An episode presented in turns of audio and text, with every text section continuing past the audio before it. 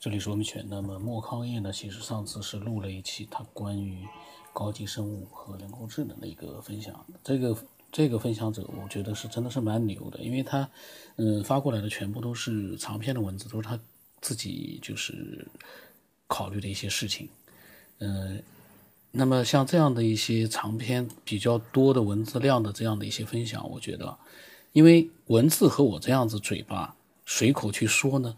是不一样的，文字越多，你费的那个脑力其实是也是越大。就像我现在说话，我也是要动脑子，但是呢，说完就结束了。但是文字呢，它前后它要说一个主题的话，它前后，比如说文字量比较大的话，你就一般来说，呃，把它说的就是紧扣一个主题，然后呢去把它说的很细。其实真的是很费神，所以我蛮佩服他的。呃，包括之前有很多的分享者，他们分享的文字也是大量的那个文字量，呃，很牛的。这个比这个像在知乎上看到那些大大的那个文字量，我觉得嗯要更不容易。为什么？知乎上面那个大的文字量，其实你有的时候可以看看，他们呃并不是就是说即时随机的写出来的。不是像正常聊天那样写出来，他们是，嗯，事先就是说做了很多的准备工作，有很多的一些资料性的东西在里面，而这种随机的，就是当时一边想一边写写出来的大文字量，我觉得这个真的是挺佩服的。那么，嗯，他呢，他说上一次简单谈了一下人工智能，他说他没有太细的表达他的个人感想。他当时也是突然在这方面思索了一下，就把当时思索的归纳，呃，了一下之后呢，就发给我了。然后现在啊，他再回忆一下当时思索的过程，在中间呢也插入了一些现在的想法。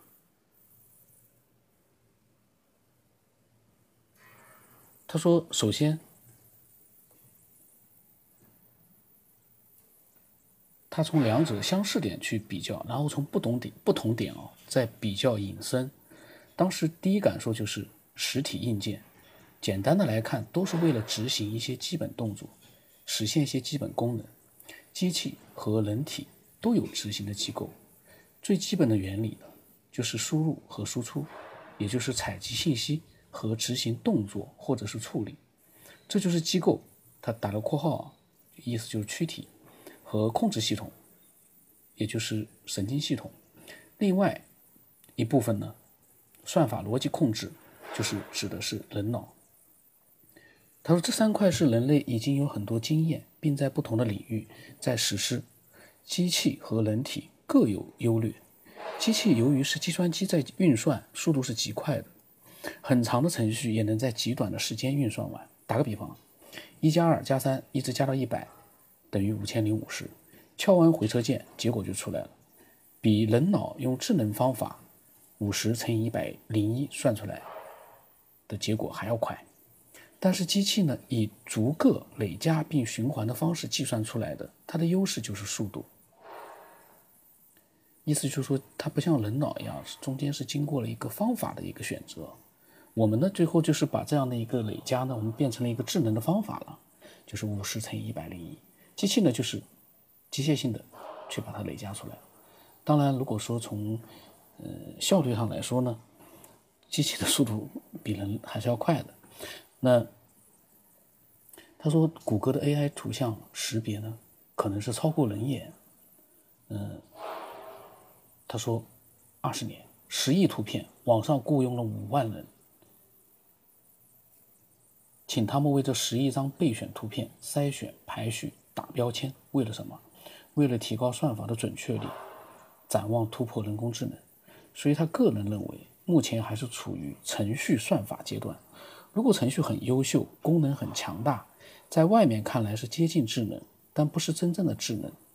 他上次提到的台阶一二三就是这个意思。猜想的人体可能是已经是七八九这样的一个台阶的高度，或者是更多的一个台阶。他说这样的猜想是有原因的。嗯，他说现在人体有很多奇妙的地方，我们察觉了一些，肯定还有很多没察觉到的。他把这些未知的归到了四五六七这样的一些台阶，比如说 DNA 携带遗传信息、控制信息、细胞分裂再生次数等等。指甲剪了可以再长、再生多少次呢？牙齿可以再生多少次呢？皮肤的伤口能自己修复？眼睛刺刺伤了之后呢，能修复吗？人体器官到了一定的时间就衰竭了，是不是细胞再生慢慢的终止了？他说，拿针在人的不同部位刺一下，人能识别到具体位置。那人体遍布的神经是怎么定位给大脑？大脑又是怎么反馈到具体位置信息？如果每个点神经是唯一的独立到大脑，可以理解。但是神经是由小到粗汇集起来到大脑的是数量有限的。那么这些不同位置的信息，是不是带着地址编号传输的呢？人出生不用学习就自带一些基本识别功能，后天呢也在不断学习当中。啊，他还挺有意思的，他讲的还真的是很有意思。他说以上的很多原理我们都没弄清楚，更不要说突破了。将来有一天突破了，肯定引发更多的方法和技巧。就像人类没有认识电，到刚认识电和现在广泛的应用电，完全是进入了不同的层次，也扩展了更多的领域。目前在一二三，人类再大突破，某些功能超过人体，也还是没有进入到那些未知的更高层次。如果将来一步一步的进入，前景不可估量。这个呢，就是问题的本质，是一个台阶一个台阶去的。现在的智能，我们打个比方，现在是才在第一个台阶，但是大家都明白一点，速度太快了。我们回想一点啊，一百年前这个地球上是什么样的一个情况？现在仅仅过去了一百年，跟一百年前比，有多大的不一样？那个时候你能想象到，在一个玻璃屏幕上面，你可以用手触摸的去做各种各样的一个操作吗？指挥这个屏幕，你能想象那个手指在上面一点一点的，你就可以在网络里面去遨游？这个一百年前，不要说一百年前。三十年前就好像就很难去想象了，但是呢，现在发展的越来越快，就像这个机器智能一样，我们不知道它什么时候，按照它这样一个运算速度和目前的一个发展速度来说，很难说啊，什么时候就能立刻就能达到人类目前的这样的一个目前的一些他现在达不到的东西，可能会甚至于会超越啊。这个很难讲。那么他说，可能我们处的纬度低，很多高纬度的看的看不到，理解不了，也产生很多奇怪的现象。他说，有时候他都怀疑哦，细胞这些东西呢，也都是独立的个体，处在比我们低的纬度层次。我们的宇宙是不是高文明的低维度的个体？越想越乱了，感觉脑子出问题了。这个其实呢，我觉得他不是越想越乱，我觉得他是越想越深入了。很牛啊！我希望，但后来他又发表了一个另外一个比较，嗯，有意思的，嗯，内容。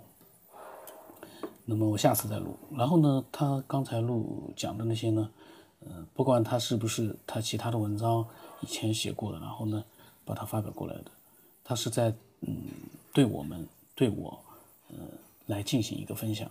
我觉得，而且他写的呢，都是很细的、很具体的东西。不是那种泛泛而谈，不是像我那样的，就是所谓的逻辑啊、思维啊那种泛泛而谈，这些都需要。但是呢，像他这样的一些具体的内容，我们听了或者看到了之后啊，真的会多了很多很多的启发。这就是这个节目分享的一个目的，就是不管那个人分享的内容你是不是接受，或者甚至于是是不是懂，但是或多或少都对每个人有一定的。提升作用，我们不再固步自封的只知道自己在想什么，我们也知道了其他人的思维方式和他们的思维的内容，这就是最牛的地方。这不像有的人说：“哎呀，这个节目讲的是什么呀？”他听到了几句他觉得不满意、他觉得不好的内容，他就会觉得说他自己最牛了。节目里面的内容他已经听不进去了。其实他忘掉了一点，我们。只在意自己所想的东西，固步自封的这个情况之下，你永远都提升不了。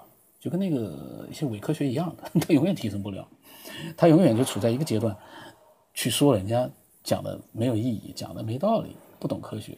然后呢，他自己呢，也没有表现出他的什么懂科学的一个这个东西出来。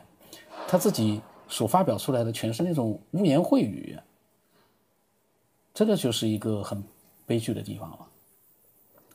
他觉得自己是科学的爱好者，他觉得人家呢是不入流的、低端的伪科学，可是呢，他这个科学爱好者发出来的全部都是一些低俗不堪的、违反人人类的，或者说违反人类认知的这样的一些呃内容。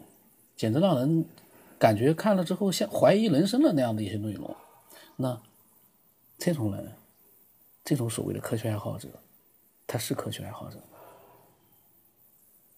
那他不是科科学爱好者的话，那他又是什么呢？我一直很好奇，是人渣呢，或者是网络流氓呢，或者说甚至于说。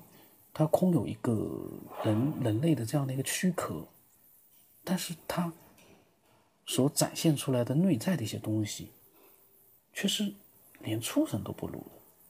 因为畜生说句实话，虽然他不会说话，但其实有很多的的这个动物啊，他们其实是反而是，嗯，从他们的行为上来看，他们其实倒是比这些。网络流氓更加有人性，这很奇怪。又扯到这个，这个呢每天要扯一下，为什么？呃，因为呢，在听众里面始终有那么一群，他很讨厌这个节目，但是呢，他却一直呢也在听的这样的一些，呃，网络的这样的一些，怎么说呢？不能给他们一个名词，反正呢就是这样的一些伪科学。我希望这些伪科学啊，在听了那么多的，嗯，听众的分享之后呢，他们也能够慢慢的像我们的听众一样，展示出一些所谓的科学爱好者应该有的一些东西出来。你不是说人家不科学吗？你可以发表一些科学的东西。我们其实最喜欢了，因为我最喜欢这种嗯科学的东西了。只要它是真实的，你要是什么也道道也说不出来，然后呢，啥都说不出来，然后呢就说人家伪科学，这个就没有，就毫无意义了。那么今天呢就就先到这里，然后呢，嗯，莫康业啊，他还有一些内容呢，我到时候下次录出来。我在想，嗯，希望期望他能够分享更多的一些像这种。能够对人有一些更多的思索的这样的一些内容，真的是蛮好的。嗯，而且我我在想，期待更多的听众能够嗯认真的去思索这个世界它的本质到底是什么，或者甚至于我们不管这个世界，也不管那个科学，我们就认真的去思索人性的本质。到底是什么？觉得真的是很有意思。添加到这里，我的微信号码是 x 五三四七八五八四五。